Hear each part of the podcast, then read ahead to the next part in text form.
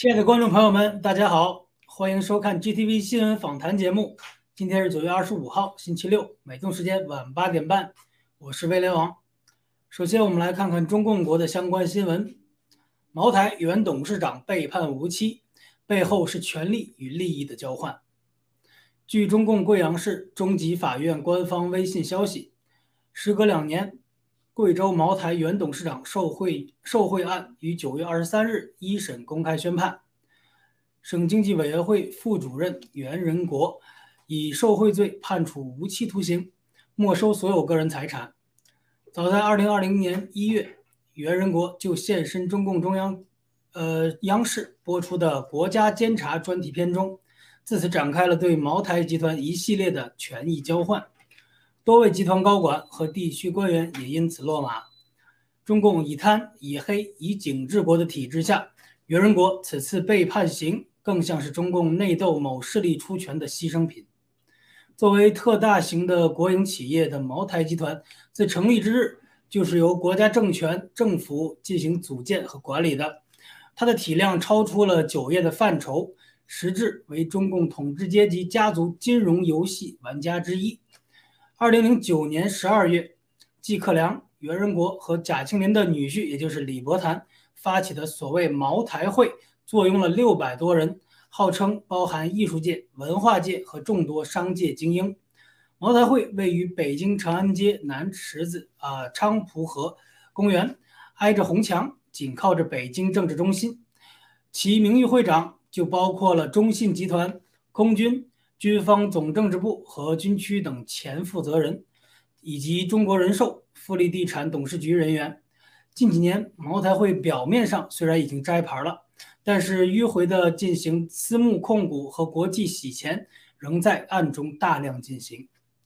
郭先生九月八日的直播中提到，李伯潭玩字画、艺术品抵押，搞茅台会的实质就是权力与利益的交换。围绕着茅台集团的各项案件的审判书，也映射出了中共内部血腥的权力更迭。本台记者安吉拉综合报道。接下来，让我们来看看病毒和疫苗的相关新闻。强制接种令周一生效，恐造成人员严重短缺以及次生灾害加剧。针对医护人员的新冠疫苗强制接种令，从下周一起将在美国纽约州全境范围内实施。该行政规定，医疗保险系统所有内的员工，包括食品服务员工和清洁工等辅助人员，必须在九月二十七日之前接种第一剂疫苗。这是迄今为止在美国推打疫苗最激进的措施之一。目前的政策下，预计将有数以千计的医护人员被迫离职，而相关机构则会面临更加严重的人员短缺的情况。州长凯西·霍豪尔态度坚决。医疗机构不得已执行应急计划来维系运营，其中就包括削减非必要的手术、停止产科服务、限制入院人数、停止接受转院的急诊病人，呃，以及减少门店的呃门诊的时间等。以色列无绿色通行证的教师将被停薪，并且禁止进入学校。据布莱特巴特新闻网报道。以色列卫生部下令给各学校的校长，要求十月三日起禁止没有绿色通行证的教师进入学校，也不允许他们进行远程教学。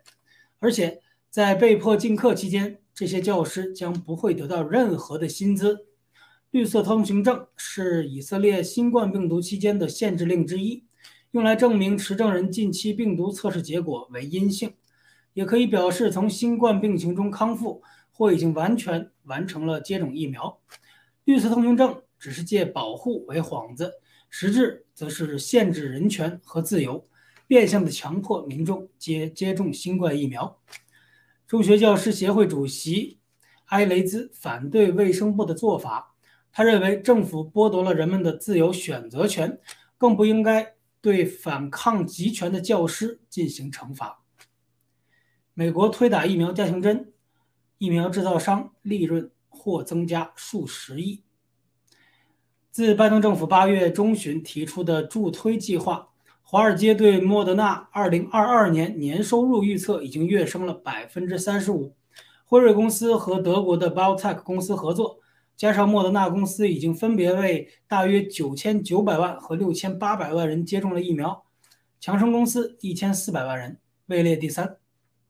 锤星公司预计，如果所有美国人都打了加强针，那么仅凭这一项，明年就为辉瑞和 BioTech 带来了大约二百六十亿美元的全球销售额。莫德纳公司，呃，为约一百四十亿美元。辉瑞公司在七月份预计，如果加强针的推广能治小学生的话，今年其疫苗的收入将达到三百三十五亿美元。这个数字究竟有多大呢？世界上最赚钱的疫苗就是辉瑞公司的这个 Prevnar 十三，也就是预防肺炎球菌疾病的疫苗，也就是五十八亿美元的收入，而其新冠疫苗比这高五倍还要多。制药商还表示，人们可能需要每年注射一次新冠疫苗，就像现在的流感疫苗一样，欲将其成为他们主要的经常性的收入来源。加强针的推打还可为连锁药店 CVS 和这个 Walgreens 可以分别带来了超过美呃超过八亿美元的意外收入。这些连锁店正在积极的收集信息，以便邀请客户回来接受加强针。很难想象啊。这些未曾完成动物实验，只能算作紧急使用的药物，甚至各类致死、致残的案例不断、见诸报端的这个情形情形下，一轮一轮的加强针还在继续推打。从这些血淋淋的数字中，不难看出黑暗势力的贪婪和险恶用心。本台记者文一综合报道：中共计划。用超级 MERS 病毒对美国发动新一轮的致命生物武器攻击。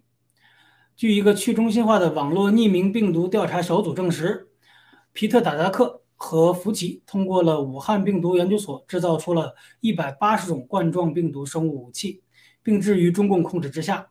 据悉，中共控制的生物武器部署小组已经越过了美国边界，携带着增强 Morse 生物武器，计划在美国主要城市释放。调查记者劳拉·洛根已经通过了他的信息源证实了这一消息，因此他现在警告说，德克萨斯州的边境的移民危机是美国的敌人把生物武器带入美国境内的完美掩护。而这种超级的 MERS 病毒会杀死至少百分之三十的感染者，但是由于中共病毒的疫苗破坏了接种者的免疫系统，接种者的死亡率很可能达到百分之五十以上。超级 MERS 毒株实际上是一个二元武器系统的后半部分，而前半部分就是疫苗。中共特工可能会使用无人机来散布雾化的、穿透皮肤的有毒纳米粒子，而这场有预谋、有计划的生物战会以新冠病毒的一个新变种这样的方式来掩盖。本台记者文珍综合报道。十一月起。未接种疫苗的德国人将被剥夺隔离期间的政府补偿金。据呃 Nature News 报道，自十一月起，未完全接种新冠的疫苗的德国人将被强制隔离时无法获得政府给予的补偿金。九月二十二日，德国的卫生部长宣布，十一月起，未接种疫苗的人被强制隔离后将不会再收到政府提供的补偿金。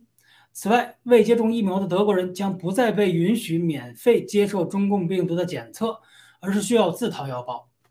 无耻的政府处处为难未接种疫苗的民众，迫使他们去打毒针。然而，德国卫生部长却仍称，接种疫苗仍然是一个个人选择。他称此举是一个所谓公平问题。那些通过接种疫苗来所谓保护自己和他人的人。不应该给那些被隔离的人掏钱。本台记者正义的小新综合报道。克罗地亚总统称，克罗地亚不再允许接种疫苗。据 Nature News 报道，克罗地亚总统米兰诺维称，克罗地亚人已经接受了足足够的疫苗，将不再继续接种疫苗。目前，克罗地亚约有一半的成年人接种了疫苗。总统米兰诺维十九日向媒体郑重声明。克罗地亚的疫苗接种率不会超过百分之五十。米兰诺表示，大呃绝大多数人不需要通过注射所谓的疫苗来保护自己。他说：“我每天都看 CNN 等几个频道，我不知道是我是正常的还是他们疯了。这些媒体从一开始就在撒谎，传播恐慌。众多网友在此新闻下面纷纷留言。一位克罗地亚人评论道：“他爱他的总统，并且以身为克罗地亚人而自豪。”另一位网友写道：“历史上，克罗地亚就从共产主义中幸存了下来。我们需要更多像这样优秀的人来担任领导人。”美国等世界大国被黑暗势力所控制，纷纷扎进医疗法西斯的深渊。然而，正义绝对不会缺席。未来会有越来越多的像克罗地亚这样的国家站出来。对疫苗说不，对集权说不。接下来是爆料革命的消息：盖特 CEO 杰森·米勒在英法两国推广盖特。盖特 CEO 杰森·米勒本周在欧洲进行了旋风式的宣传之旅，为盖特走向国际市场争取支持。米勒首先在法国拜访了法国总统候选人泽穆尔和马雷夏尔·勒庞，然后飞往伦敦会晤了前脱欧党党魁法拉奇。美国安提法组织调查专家恩哥以及保守派的 YouTuber 本杰明，多语言版本的盖特已于九月十八日在苹果和安卓等所有平台推出。米勒说，多语言版本非常重要。目前盖特约百分之十的用户使用中文。米勒还透露，盖特很多优秀的技术人员技术人员是华人。目前社交网络上保守派的声音。正在世界范围内遭受到大科技公司的言论审查、打压和禁言。盖特向社会提供一个公平发声的社交媒体平台，不会向政治立场列入呃要审查的范围之内。九月二十五日，文贵先生盖特摘要。九月二十五日，郭文贵先生发布多条盖特称，据昨天得到的消息，自十月二十日起，欧盟将不再推行疫苗护照。疫苗将被归于试验性，这也意味着疫苗呃毒疫苗基本上被停止了。伊维菌素将重新被批准使用。从十月一日起，欧盟医院也将正式启用五种药物的临床综合治疗方法。对此，文贵先生指出，以苗灭共，我们取得了巨大的成就。接下来还有更多的国家需要我们去解救。就病毒及疫苗，文贵先生再次强调，真正的黑暗时刻还没有到来。大家一定不要放松警惕，一定要防范好病毒，而且不打疫苗，并全力以赴地传播解药的真相、疫苗的真相。文贵先生提到，美东时间明早十点到十点半会有大直播，文贵先生会谈谈国内的粮食问题、孟晚舟事件以及背后交易的故事等，请大家敬请期待。好的，以上就是今天的新闻播报的全部内容，感谢大家的收看，请各位稍事休息。接下来是更加精彩的访谈环节。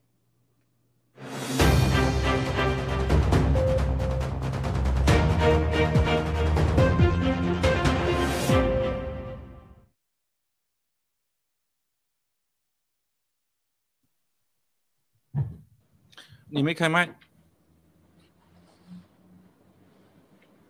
啊，不好意思，各位观众朋友，大家好，我是 Rachel 啊，谢谢我们嘉宾老啊 Ben 的提醒。那两位先跟我们的观众打声招呼吧。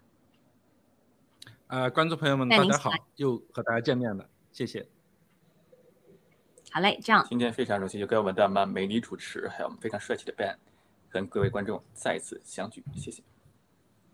好的，谢谢。这样，那谢谢我们的威雷王给我们带和我们的节目组所有的编辑啊、导演等等，为我们带来真相，也和我们带来呃最新的灭共讯息。那今天晚上我们准备了两个主要的话题，一个呢，我们还想就这个孟晚舟的事件呢啊，再啊再讨论一下，再深入讨论一下。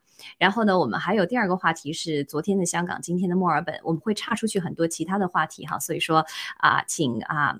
请啊，请收看我们的，请 enjoy 我们的这个今天晚上的节目。那其实我们昨天刚刚谈到啊，这个孟晚舟已和这个美国司法部达成了这个延期起诉协议啊，并于昨天晚上启程回到中共国。那昨天晚些时候呢，加拿大总统这个小土豆啊就宣布，两名被中共监禁的前加拿大外交官迈克尔啊。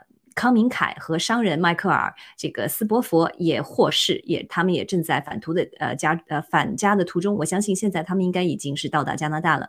那从这个事情上看，好像已经涉及了这个几个涉事的国家啊，包括加拿大和中共国，包括个人孟晚舟啊等等被释放的这两个迈克尔，好像都是赢家。目前还虽然还没有看出美国到底赢在了哪里，但是我相信一定是勾兑的结果。那我们昨天的节目当中也有谈到这个孟晚舟的引渡案的了解，呃，了结呢是政治啊，是政治的这样的一个勾兑啊的的的的结果。那今天我们想再让我们的这个两位啊嘉宾分析一下，在这场这个政治的博弈或者交易里面，谁是赢家和输家？我们先啊来分析一下，因为我们知道明天的文贵先生 搭直播，他会啊。有情报哈，那我们就在这个情报之前，先听我们两位的嘉宾的一些啊解呃解答和分析啊，有请办。好，谢谢主持人。呃，昨天我们在这个节目的中呢，呃，当时还另外的消息没传过来。第一就是孟晚舟随即就踏上了这个包机啊，这个中国政府的包机，随随即就踏上包机了。啊，同时发生的事情呢是两个迈克呃被释放啊，中共把他释放了。这个这两件事情联合在一起看，啊，就非常的有意思，很有趣味。而且我们还留意到一点，孟晚舟飞回去的这个专机，它并非走了传统的商业路线，而是绕了一个很大的圈，啊，这是普通正常不会采用的，飞越了北极，啊，原因很简单，就避开了所有的美国领空。那么这个多此一举的举动，呃，难道说还担心美国把它拦截下来吗？这个是非常有趣的哈，但是也昭示着中共不想因此再跟美国有任何一种可能性的一种啊潜在的危机啊，所以就绕一个圈就走回来了。那么刚才我们 Rachel 讲的很好，这里面涉事的几个国家和几方啊，这个国家很简单，就是美国、中共国、加拿大。方那一方其实只有一方，就是孟晚舟，再加他的爸爸吧，啊，就是任正非啊。那么这件事情，我们先说说对加拿大这个这个怎么说呢？我这我觉得他是很无辜的哈，他其实是打酱油的角色哈，他这里面不应该承担所有的这些这些事情啊，他是最无辜的，被绑架了人质。那么这次他一定不会是输家，因为对他来说，哇，天哪，终于解脱了！你们两个人吵来吵去的，把我给讹上了，是吧？我又不能不遵守这边，也不能不遵守那边，哈，这样的话，同时还被绑了两个人质回家了。对小土豆来说，哎，可可以表表功，至少对加拿大没有任何损失，哈。对，他就松了一口气，所以加拿大应该是很高兴的。那么美国高不高兴呢？美国，我说他非常高兴。为什么？第一个，我们像昨天延续昨天的话题，今天的华为和两年前的华为还是同一件事吗？今天的华为还是那那只这个侵略性极高、危害性极大的那只那种啊那个狮子吗？它已经变成了一只小病猫啊！前段时间去卖猪肉养猪去了啊！这个据我真的看到有视频的，有有中国的这种华为的。这种铁粉听说华为卖卖猪啊养猪之后痛不欲生，比他死了亲爹他还难受啊！所以说今天的华为和过去的华为是不是一件事情？那么相对来说，孟晚舟的价值已经不在，风光不在，这是一这是一个呃鸡肋啊，丢在那儿它还有点味道，留在那儿它没什么嚼头了啊！所以这个时候把它卖出去是对美国来说恰到好处。但是核心之核心在哪里？对于孟晚舟个人有没有起诉，他真的一点都不重要。所以孟晚舟本身不认罪，他没有毛病啊。昨天我们讲了，这是一次调解，调解你认不认，口头都无所谓。所以他口头不认罪，但是你签字的那个四页纸，记住，那四页纸的调查的事实你全部认了，而且多而且表示这是在他完全没有受到胁迫的状况下，永远不会推翻的情况下。认的这四页纸的事实认定是美国想要的，因为大家记住，美国对华为的，您说，我我想说一下，正好你说到这个这个，然后我们那个导播切进来的这个屏幕，我想跟呃观众说一下，这个是美国的司法部昨天的一个在网上，他们司法部大家都是可以去查的啊，这是公共的啊信息，他已经贴出来了公告。那他的这个大家看这个黑体的这个字啊，就已经写的非常明白，我不知道大家看不看得清楚哈，上面写着这个华为首席财务官孟晚舟承认。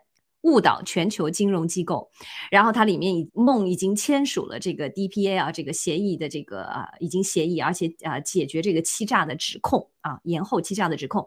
那同时呢，他也贴出来了这个一份他们的这个啊，就是我刚才说的延期协议啊，控诉的这个协议的这本这份文件啊，全部都是在网上可以大家可以找到在司法部的这个网站上。那我想给大家看的是这个这这个文件的第五页。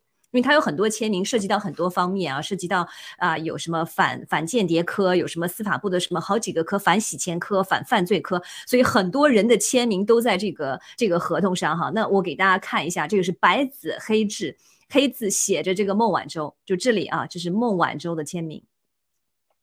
是在这个没有胁迫自愿的情况下，呃，接受了这个所有的起诉的一份文件，才得以被这个啊了结他的这个遣送案的了结。所以说这个啊这个，所以中共官媒，我们待会儿说到中共官媒的时候，我们再说这个。再回到这儿，那我先把这个时间再还给你办，不好意思，刚刚打断你。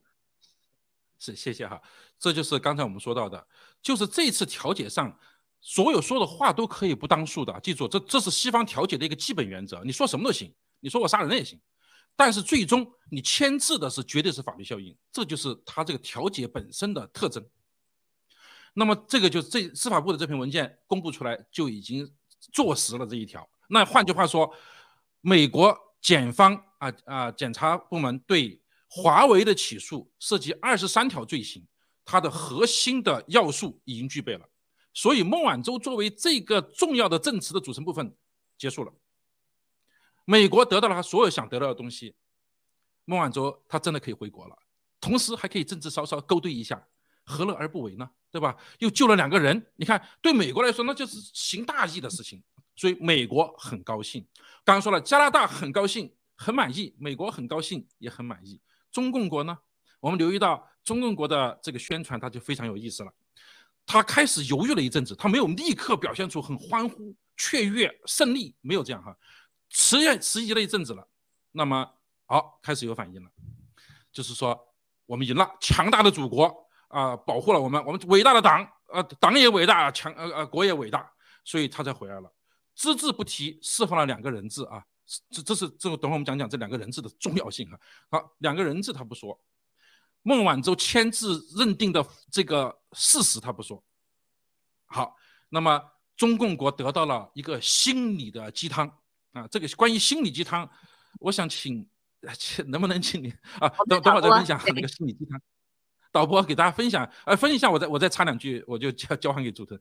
呃，导播能不能分享一下那个心灵鸡汤？我觉得特别振奋的哈，很振奋人心的心灵鸡汤。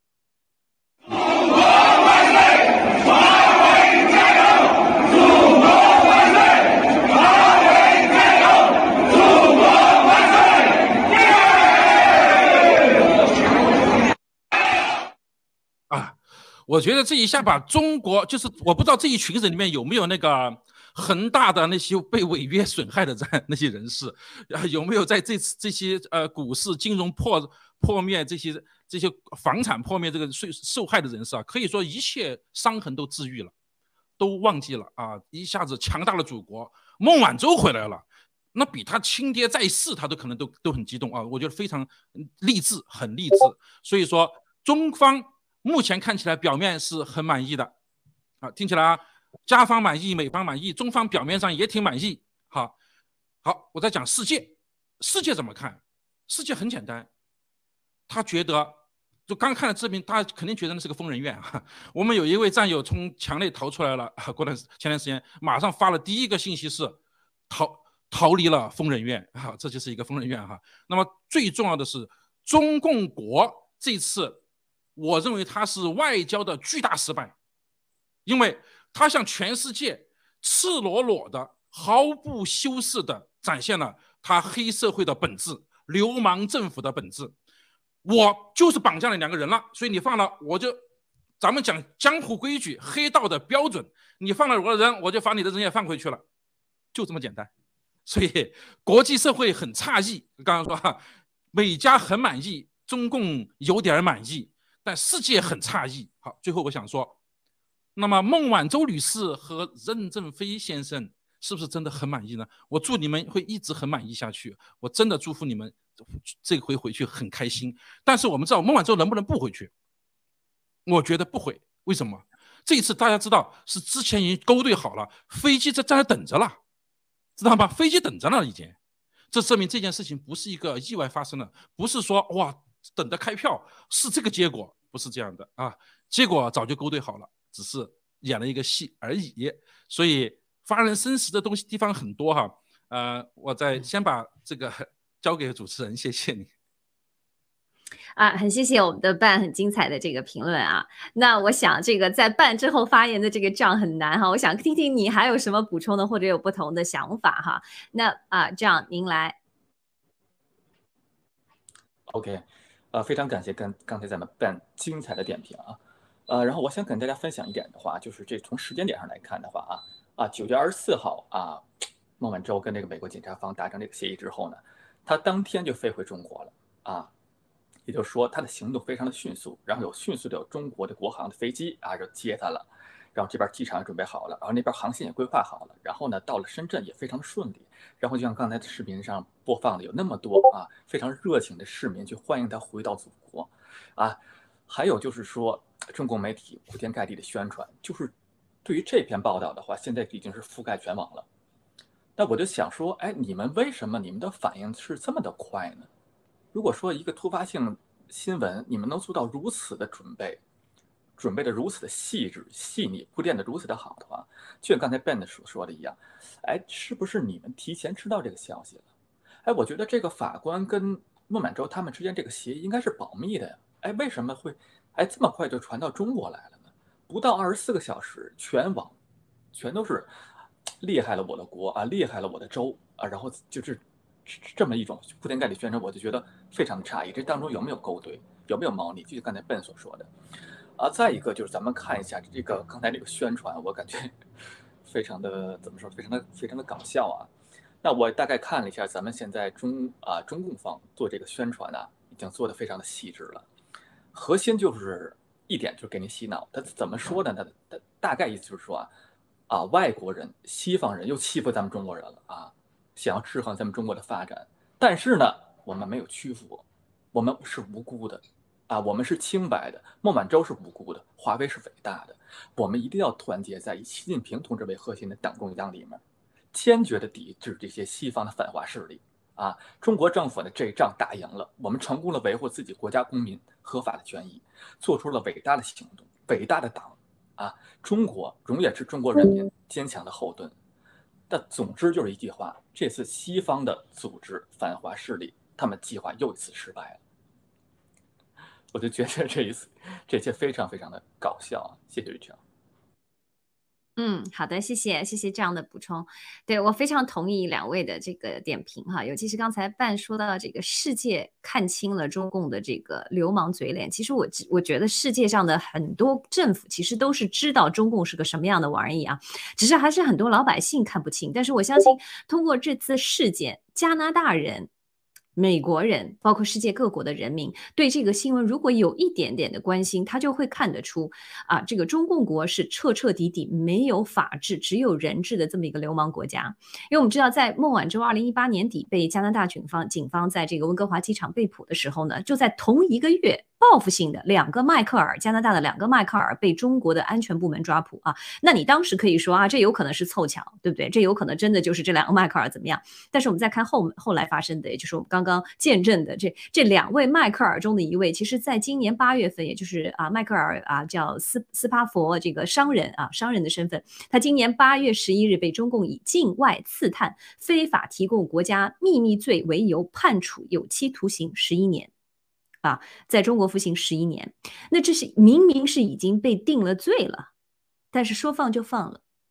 这明摆着就是赤裸裸的人票交易哈，这根本就不是什么法治社会。但是很可惜，我们墙内的同胞却没有办法，很多的粉红还是沉浸在刚才我们看到的这个短片里的疯狂的这个斯德哥尔摩综合症的这么一个状态。我真的看的是苦笑，我是笑，但是我心里的这个滋味真的是不好受啊！明明是一个强奸你，是一个奴役你，是一个杀戮你的政府，你却要如此的高呼“祖国万岁”。包括现在在网易在。各大媒体平台留言的这个留言区，我昨天也看了一下，我也真是只能，呃，我希望，我真的希望有一天啊，有一天这个呃这个灾难来临的时候，我希望他们在觉醒的时候不至于那么的崩溃，啊，我不知道应该怎么样去帮助这些呃装睡或者怎么也叫不醒的人，而且我在想这些。高举着手机，高呼“祖国万岁”，在这个宝安机场迎接孟晚舟的这些啊，国内的同胞们啊，他们有可能真的不是这些受害者，他们有可能真的不是什么恒大票据欺诈的受害者，因为我相信那些凭恒大票据欺诈的受害者，有可能此时啊都已经在家里担心的要命了，再加上这个病毒的这个困扰，我觉得真的还是有很多的同胞没有醒，这是我真的觉得很揪心的地方。那好，那其实我们还有一段视频啊，其实我们想来看看这个孟晚舟。的这个演演演技啊，这个我们说过，这个 这个国内的新闻其实也就是一个，也就是看戏罢了哈。我们的这个真可怜，没有任何的真相。所以说，我们来看看这个孟晚舟刚刚到了机场之后，她是怎么来表演的，好不好？我们让我们的导播给我们切进来那一段。是张新副省长、秦伟东市长、丛培武大使，各位领导、各位朋友，晚上好。烦恼诸位深夜在机场等候，我终于回家了。经过一千多天的煎熬，我终于回到了祖国的怀抱。异国他乡的漫长等待，充满了挣扎和煎熬。感谢伟大的祖国和人民，感谢党和政府的关怀，感谢所有关注和关心我的人。作为一名普通的中国公民，遭遇这样的困境，滞留异国他乡三年，我无时无刻不感受到党、祖国还有人民的关爱与温暖。习主席关心我们每一位中国公民的安危，同样也把我的事情挂在心上，让我深受感动。我也感谢在这个过程中所有相关部门对我的鼎力支持和帮助，他们坚定地维护了中国企业和中国公民的正当权益。回首三年，我更加明白，个人命运、企业命运和国家的命运是十指相连。祖国是我们最坚强的后盾，只有祖国的繁荣昌盛，企业才能稳健发展，人民才能幸福安康。作为一名普通的中国人，我以祖国为傲；作为一名奋斗的华为人，我以华为为傲。艰难。方显有益，磨砺使得玉成。所有的挫折与困难，感激与感动，坚守与担当，都将化作我们前进的动力和拼搏的勇气。我们坚决拥护以习主席为核心的党中央，忠于自己的国家，热爱自己的事业，在政府的管理规则下，努力发展好企业，为国家为社会多做贡献。国庆即将来临，提前祝祖国母亲生日快乐。我想说，有五星红旗的地方，就有信念的灯塔。如果信念有颜色，那一定是中国红。再次再次感谢大家，因为我还要做防疫隔离，所以在此祝愿大家国庆快乐，谢谢大家。好，谢谢我们的导播，我们回来哈。这个说到演技，我我觉得他演的还真的是挺不错的，在经过这么这么十个小时左右的飞行哈哈下来，没有显得疲倦哈，这个也做足了准备。但是我觉得很纳闷的是，这么简短的一个稿子，作为一个华为的高管。他竟然要要这么频繁的低下头来来念这个稿子哈，而且这个稿子里提到的有些词汇，我真的是很诧异啊！这个写只只能只能说这个太假了。首先，它里面一句话是说，他说经过了这三年来在异国他乡的挣扎跟煎熬。那其实我们在加拿大的话，有很多关于这个孟晚舟的报道啊，有很多照片，有他的豪宅啊，他这个嗯三个豪宅在在温哥华的豪宅，然后出来每次都是这个怎么讲，精神飒爽啊，这个所以说我一点看不出他的这个煎熬跟挣扎。那在视频里他还点点到了，他是无时无刻不不不能感受到这个呃这个我的中共国哈党还有人民对他的关怀。还有一个很重要，他提到的是什么？他说：“我我经过经历过这些呢，我觉得这个企业、中国企业和个人的命运以及国家的命运是十指相连的。”我我其实觉得他说的挺对的，他这个话呃没有错啊。你仔细想一想，呃，的确是十指相连的。还有他说的要在政府管理的规则下努力的发展企业。那私营企业为什么要在政府啊的管理的规则下来经营你的企业呢？这是很纳闷的一个事情哈。那我想啊，听听我们两位嘉宾对他的刚才的这个写好的这个发言稿和他的演技来做一番评论。我们想请这个办，您先来。嗯，好的，谢谢啊。其实看了以后，我觉得和你的感受差不多。呃，我我我突然想起来，那个孟晚舟如果跟咱们 Rachel 换个位置的话，咱们 Rachel 肯定不会，因为经过这么长时间的压抑，应该顺口就能说出三倍以上的说话，感慨太多了。为什么还拿张稿件来练哈？这个水平还是没有做到，还是不走心。但是呢，我还是为他成功的绑架了中共啊，还是觉得挺欣慰的。因为他告诉我们，一个企业做什么都应该听我们党的，啊，听政府的。所以他签字的那事业认罪书，那不是我孟晚舟做的，是党，是政府叫我做的。这个是很很很有艺术性嘛，绑着你舒舒服服，还有合合适呃严缝的，没有没有什么毛病，我觉得挺好，不错。这个篇稿件我可以给他打个八十分，一点毛病没有啊。我觉得这个是真实的反映了，呃，这个。华为的真实状况，华为它不是一个任正非的家族企业，甚至任正非在这里连毛都不算，他就是一个临时的一个叫做替补演员，连个真正的最后白手套可能轮不上。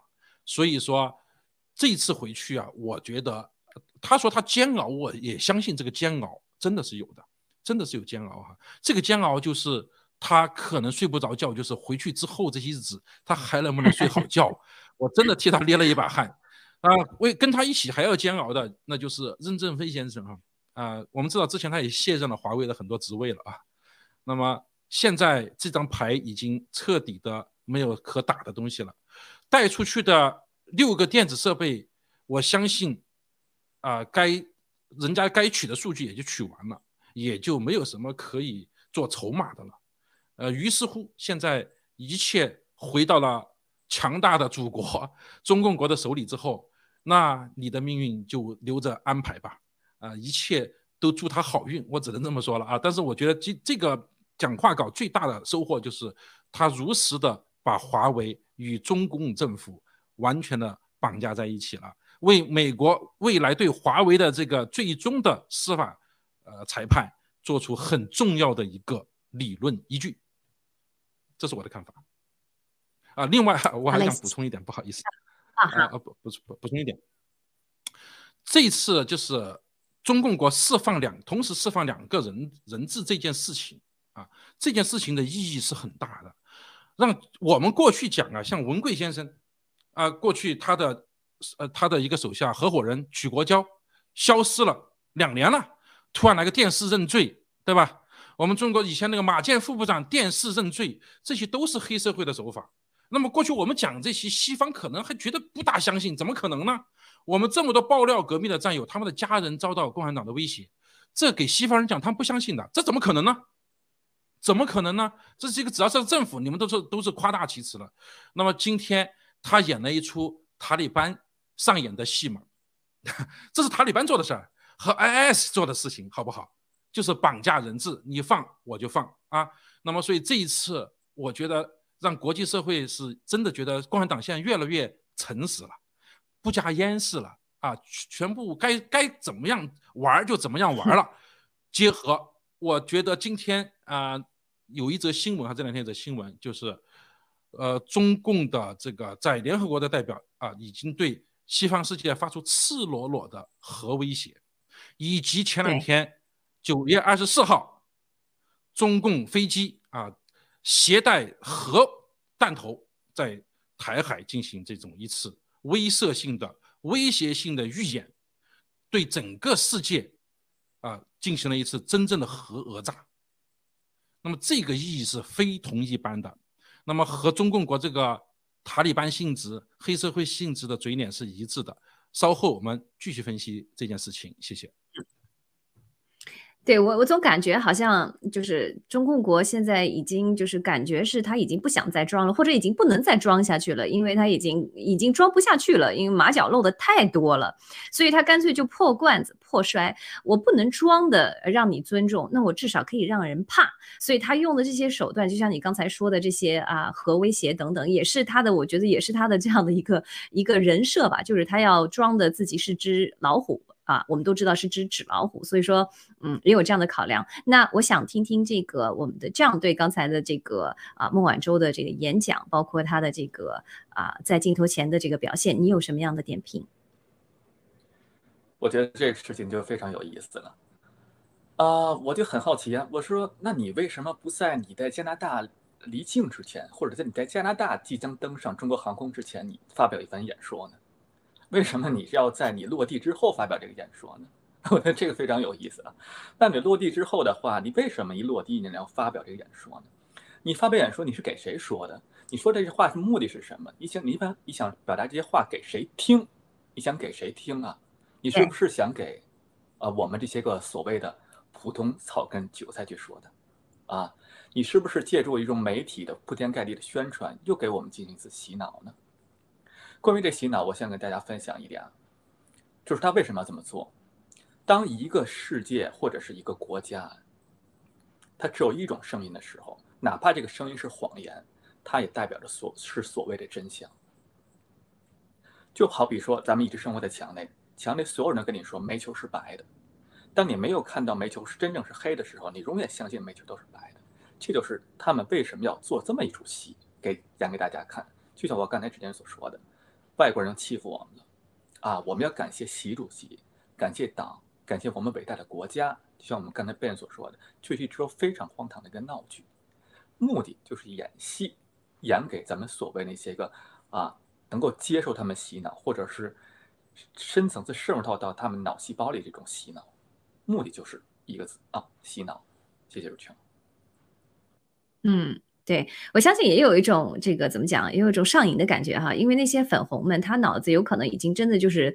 他已经完全的意识啊，等等，已经是就是完全浸透在里面了。当他，他也需要这样的不时时不时刻的一个加强针啊，让他自己可以继续继续的这个呃怎么讲 sustain 啊，维持他这样的一种嗨的感觉。因为我相信在机场接迎接这个孟晚舟高呼祖国万岁的人，他身体里真的有有分泌呃多巴胺啊，有分泌这种很很让他很嗨的这种呃这种化学因素啊，也这这也是很可怜的地方。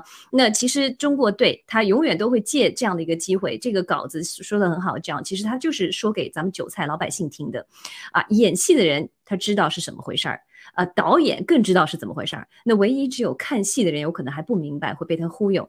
那它里面就像刚才那个伴游提到的，他每次洗脑的时候，他是假消息，他只有靠假的消息，他才能给你嗨。他掩盖了，首先他没有讲这个孟晚舟，呃，很多这个新闻头头条，中国公民孟晚舟啊。那首先我们就知道孟晚舟。他是中国公民吗？还我不知道，但是我们知道文贵先生爆过料，孟晚舟绝对不会少于七个国家的护照。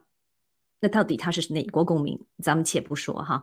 那还有就是他掩盖了他啊这个这个啊啊认罪，就是接受所有诉讼的这条信息。那环球时报社评还发文呢，这个胡锡进啊胡雕华还说那啊孟晚舟不认罪啊不认罪很大的啊，这个孟晚舟以不认罪的方式获释。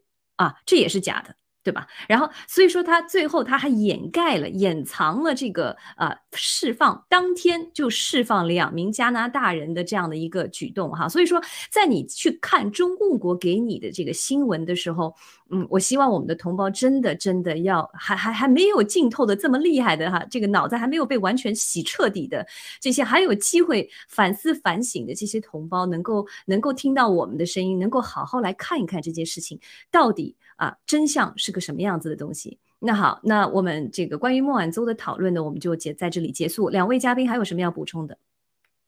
呃，我想补充一点点哈，就是从法律角度上来说，刚才 Rachel 提到了，实际上是华为呃违反了这些相对的、相应的一些呃制对伊朗制裁的一些法律法规、规章制度、游戏规则，就是你违法在先，对吧？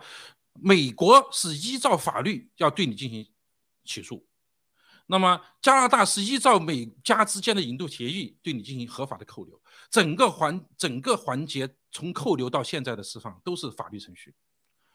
啊，中共国呢却编造一个呃西方欺负我们了，塑造了一个敌人，这是一个有谎言编制的一个谎言，用谎言来圆的谎言。啊，然后通过犯罪的方法啊，一种恐怖主义的办法来绑架人质的获所谓获得这个这么他的成功啊，就是以虚以虚谎言掩盖了犯罪啊，来谎言在编制了谎言，这是他的真正的事。事实就是这样的。那么这件事情使我联想到最近发生的我们 GTV 重建活动中的 KYC 啊，我想引起大家注意一下哈。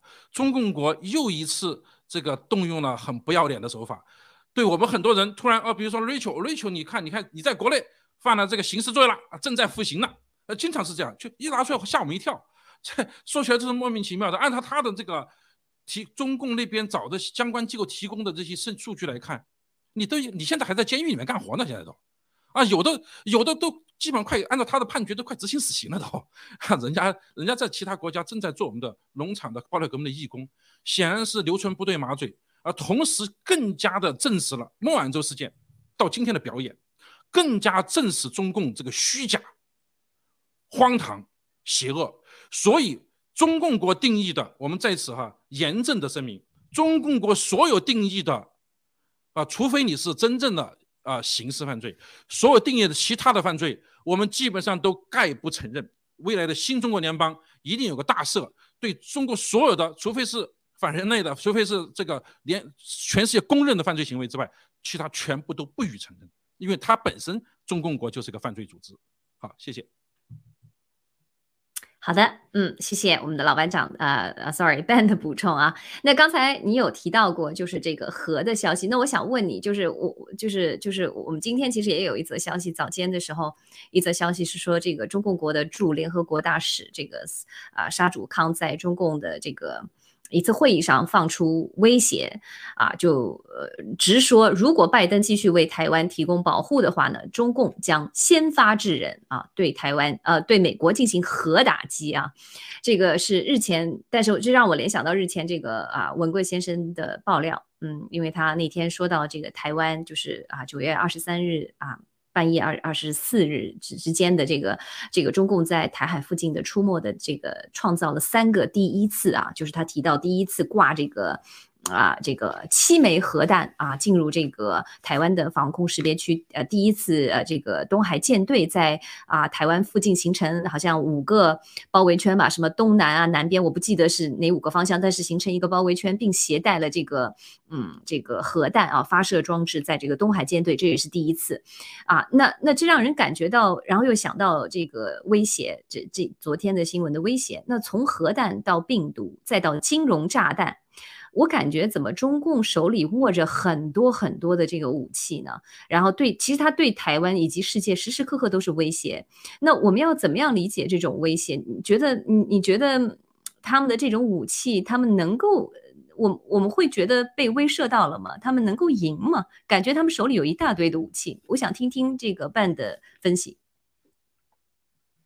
啊，这件事情要非常严肃的对待了，你就不能拿他打口炮。这这这对待华为这件事情这么扯淡来看呢？因为他不光是说，他还做，啊，因为在台海这次携核弹头的这种，实际上是实战状态，也就是说，分分秒秒就可以发生对台的攻击，而且是核攻击，这个是在以往任何时候都不可能会想象得到的。这件事情出来，他没有动。但是不代表他今后不动。这次出来之后，国际社会表示了全面的沉默。这件事情不能不引起大家沉思。文贵先生率先把这事情爆出来，但是你们要知道，文贵先生不爆出来，美国真的不知道吗？西方会不知道吗？知道了，他们干什么呢？进而。啊，中国的前驻联合国大使啊，前啊前任现在退休的沙祖康，发出了对美国都可能采用核打击，这就是彻底的中国的核政策，实际上是一个彻底的改变。因为中国的核政策的根本是，就是说我们不率先使用核武器。那么这个信号表示中国已经完全取消了不率先使用核武器这一点。这只是一个口头上声明，但是实际上在这之前声明之前，已经实弹啊核弹进行了实质上的威胁、威慑，甚至随时一触即发的对台攻击。同样的，你大家不要以为只有核攻击才是最恐怖的，比核攻击更加恐怖的是生化攻击。实际上。已经实施了这么久了，造成全世界这么多人的感染和死亡，数百万人因此丧命。全世界还在沉默的话，人类就将面临着生存与否的选择了。中共演到现在，他真的是不加掩饰了，他也觉得不加掩饰了，因为文贵先生在爆料中说过。共产党其实他放毒这一块他是战战兢兢的，现在发现放毒没事儿，相当没事儿，完全没关系了。我们再继续放毒，而且继续放准备热毒，让你瞬间美国可能可能消失一半人口，你再也没有资格跟我对话了。然后疫苗的这种疯狂，而且分等级的，我相信这个等级，中共输出疫苗的时候，你看在江浙一带啊，使用了这些。可能并不造成真正伤害的假疫苗，在其他地区采用了真正的疫苗，这种相对来说是把中共自己的政治内斗延伸到疫苗战中去。同样的，他在全世界所布局的这些疫苗，啊，这个灭白计划，在以色列发生的事情，在整个欧洲发生的事情，难道全世界还不要警警醒吗？我们知道这个中共的核武器数量是很多的，会不会对全世界造成真正的损害？它一定会的。咱们可以说核武器是有天花板的。文哥先生在直播中也讲过，我们可能在技术上可以保证你的武器发不出或者发不远，你到不到美国本土。但是核武器本身，大家看过切尔诺贝利这个惨案的这个相关的报道、纪录片和电影。我们应该知道，中共国就是邪恶到在自家领土上全部把他的核武器爆炸完，全世界也是巨大不可承受的灾难。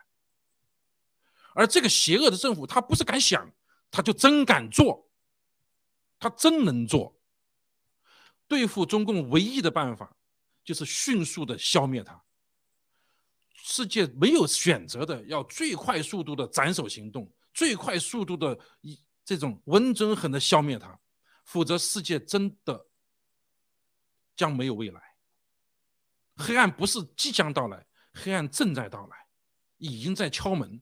你们已经听到了脚步声，我们已经听到了脚步声。我们在喊醒那些人的时候，他们在质疑我们，他们动用了军警察。发生在墨尔本的事情，让我们不得不重新深思一下，我们到底面临着怎样的世界？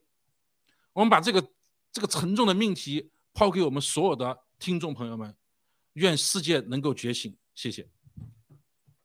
嗯，啊，其实这个话题真的是很沉重，为什么呢？就是说，真的是，就是世界不不，世界人们啊，那些那些所谓的沼泽地大佬，所有的可以掌控世界命运的那么少数的人，他一定要到一定要到最后的恐惧的时候，他才会出手啊，来来来改变我们所要看到的这个局面。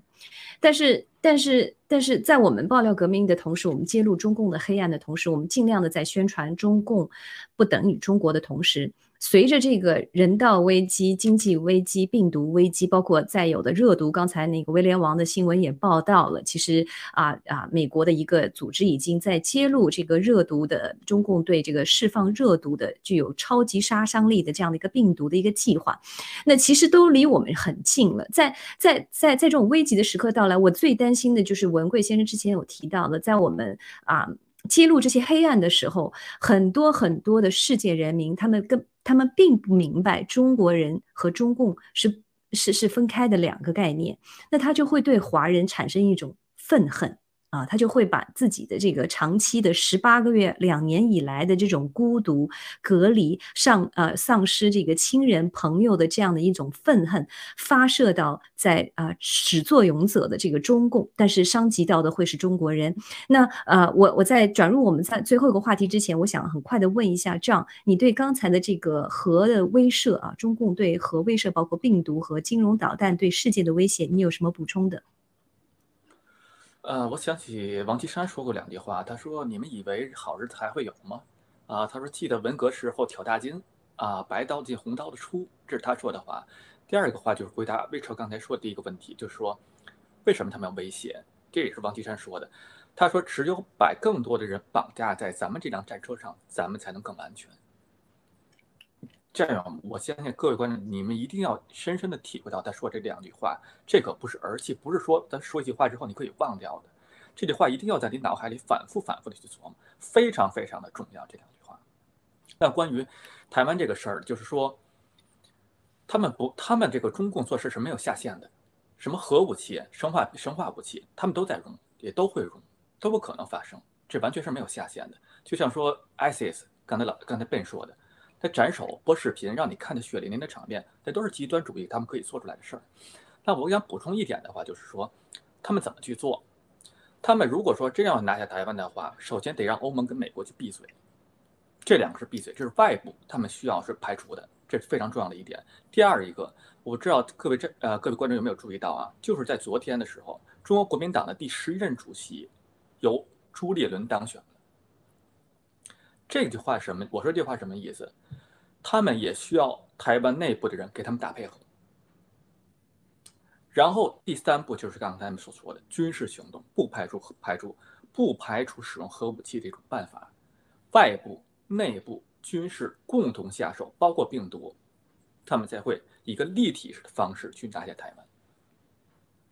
那么如果拿下台湾之后的话，对日本、菲律宾、马来西亚乃至澳洲、新西兰都是一种威胁。对这些民主国家，我就简单的说到这样。谢谢。嗯，好的，那谢谢这样的补充。那其实啊，我想啊，进入我们第三个话题之前，我想请我们导播放一下啊这个视频，谢谢。So they're stopping anyone that obviously looks like a uh, construction worker. By myself, going for a walk, trying to get back to work. So, So you're here for a le- lawful reason? lawful reasons always. The cops with the guns, just one of them looks at me, just sprints across the road, and they just drop me, all like five of them on top of me, just smashing me for no reason. So why'd they pull you up?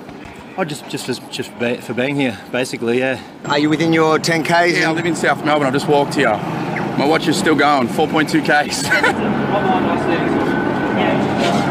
they cuffed me, and then five of them held on to me for no reason, and I just said, "Let me go. Like, I'm doing nothing wrong." And they cut it off. Being profiled because I'm because I'm wearing my tradie outfit. Yeah, They're profiling people that look like you. Mm. I like that. I'm not talking about people of colour, I'm talking people of colour. Mm. I know because we got tradies. Done nothing wrong. Honestly, I was just walking past, and they just grabbed me. He, he looked at me from across the road with his fucking shotgun, ran across to me, and just started bashing me on the ground. Two of them decked me and jumped on top of me. Did you capture that? Did you capture what happened there? God, oh my God, oh my God. Oh my God.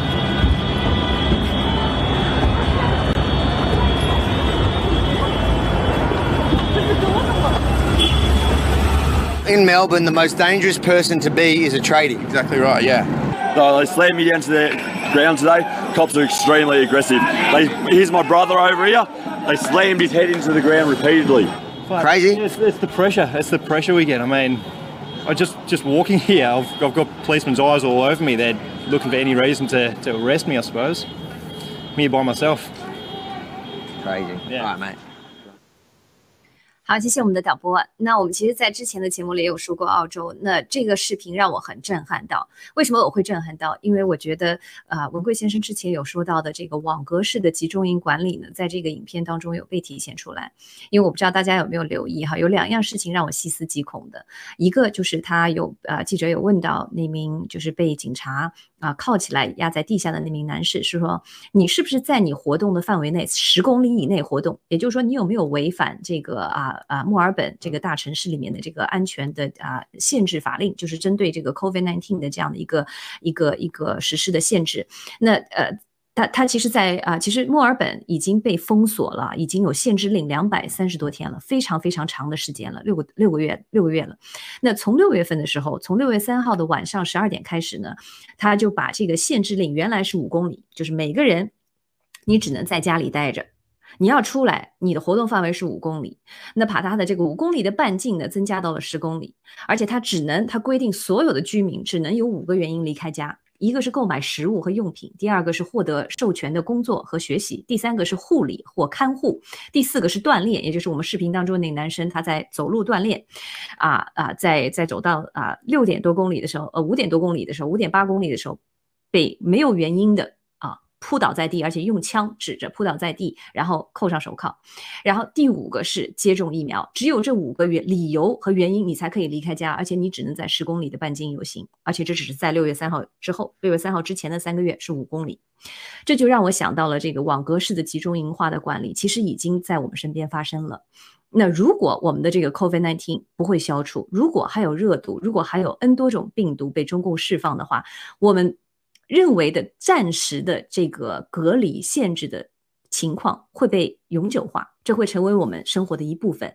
这就是我们其实，在现实当中已经在实践网格式的集中营管理。我想问问两位有什么说呃有什么想法？嗯，拜您先来。网格式管理这个词很。熟悉，对于每一个中国人都很熟悉了。在没有病毒的，在过去的几十年内，在我儿童时期的时候，我和我的外婆生活在一个很小很小的县城里面去，啊，都需要这个隔三差五要开街道会。我外婆都是一个退休老太太，啥也没有，没有职业，也要经常去理发店去开会，啊，然后呢，你要去城里面或者去其他地方去看望自己的自己的儿女或者自己的儿女亲人，要到你这来都需要登记。啊，否则的话，这居居委会大妈就到你家来敲门来了啊！中国的网格式管理，它实际上已经实行了几十年了，或者我们大清朝就开始了，今天已经在墨尔本实现了。那么我们觉得这样一种风气，还都不能说你就把它往共产党身上去靠了。这种我们上次用了一个词叫做医疗的集权化、医疗的专政化、这医疗的法西斯主义，它是一些。一些背后黑暗势力想推动的，对全世界所谓这些民主国家的一种奴役方式，大家一定要记住，这是他们这种势力黑暗势力要追踪的结果，要追寻的最终，他就要通过疫苗、通过病毒为借口来控制我们全人类，控制每一个国家。这但是记住了，我们担心的是，除了这件事情的发生，我们更加担心的是，在这个。疫苗的阴谋被揭露之后，我们世界各地的华人，记住，又是华人会成为牺牲者，被跪攻击的对象和陪葬品。这是你们有深刻意义的。我们对这一块本身要今天要做出很大的解读，但是因为我看时间已经超越了两分钟，我先交回主持人啊。然后不行的话，我们下次。对，我们今天有点超时了。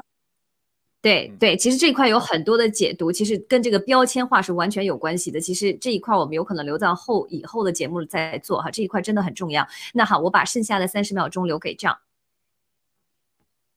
OK，我就是替那些个建筑工人抗议者有点有些担心，这明显是在赤化嘛，赤化。澳洲在赤化，墨尔本在赤化，我就担心会不会在香港发生那一幕发生在未来的墨尔本的街头，什么意思？会不会有警察的扮演者混入到示威游行的人群当中，向警察挑衅，来陷害这些无辜的自由的抗议者？会不会有这方面的出现？然后，澳洲警方下一步会怎么做？会不会成功的成功的加引号的成功的学习香港警察的做法？这是我非常担心的。然后，我想最后跟大家分享一句话，就是说，他们所有这些做法都在说用一句话来解释，就是说我为你好，我为了让这个社会好。为了让墨尔本好，请你不要上街。